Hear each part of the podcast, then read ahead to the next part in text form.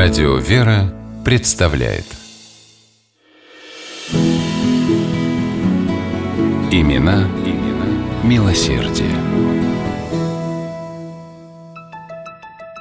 Осенью 1812 года московский купец Иван Макарухин вместе со своим семилетним сыном Василием ехал по торговым делам в Каширу. Под Москвой стояла наполеоновская армия.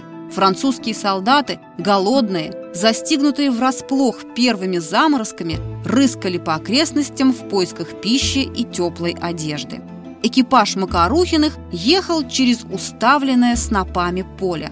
Вдруг один из снопов зашевелился, и из-за него выскочили двое наполеоновских солдат с ружьями. Преградив дорогу экипажу, они велели пассажирам выйти. Распрягли лошадей, забрали корзину с провизией. Взгляд одного из них упал на добротный, теплый суконный кафтан Макарухина. Наставив на купца ружье, солдат приказал ему снять кафтан, а потом и сапоги. Схватив добычу, французы вскочили на макарухинских лошадей и были таковы. До Каширы отец и сын не успели доехать всего версту. Так Макарухин и вошел в город, пешком, без сапог, в тонкой поддевке, крепко держа за руку сына. Заморосил холодный дождь. У заставы им встретился нищий, в рваных, похожих на решето, лохмотьях.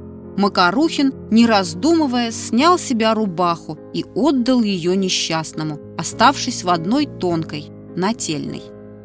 Этот исполненный невероятного милосердия и сострадания поступок своего отца Василий Иванович Макарухин помнил всю жизнь и сам старался делать все возможное, чтобы помогать людям. Взяв в свои руки семейное дело, большую мастерскую по изготовлению кованой и литой церковной утвари, Макарухин-младший стал получать хороший доход. Василий Иванович собственноручно делал чертежи и эскизы для будущих подсвечников, киотов и аналоев. Предметы, сделанные по его, как сегодня сказали бы, эксклюзивным проектам, пользовались большим успехом. Многие из них он жертвовал храмам и монастырям. В своем доме Василий Иванович всегда привечал нищих и убогих, устраивая для них общие столы не только по церковным праздникам, но и каждое воскресенье. Немалую поддержку Макарухин оказал русской армии. Во время Крымской войны 1853-1856 годов он регулярно направлял фронту пожертвования для закупки провианта и медикаментов, за что был удостоен бронзовой медали на Анинской ленте. Однако наград и почестей Макарухин не искал, твердо веря в то, что в делах милосердия левая рука не должна знать того, что творит правая. Поэтому дело всей своей жизни, строительство в Туле Богородичного Щегловского монастыря, решил вести анонимно, в качестве неизвестного жертвователя.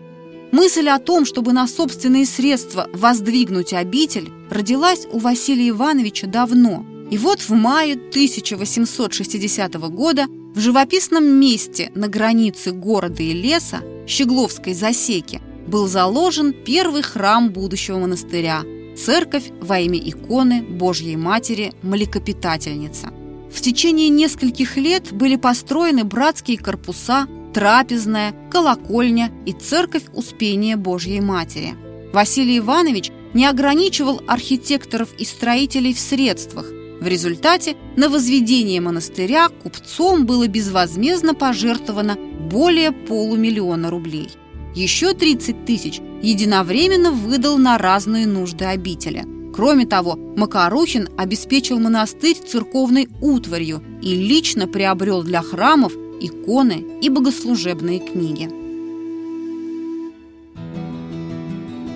Спустя несколько лет Василий Иванович построил на территории монастыря паломническую гостиницу и выделил 10 тысяч рублей на ее содержание.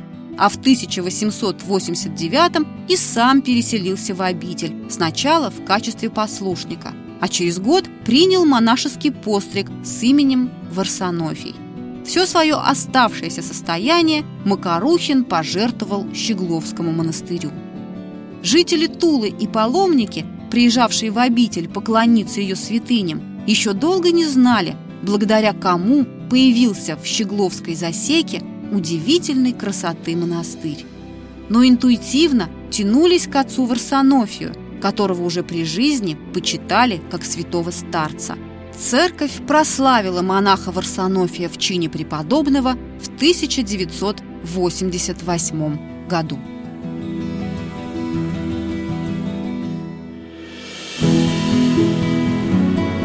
Имена, имена милосердие.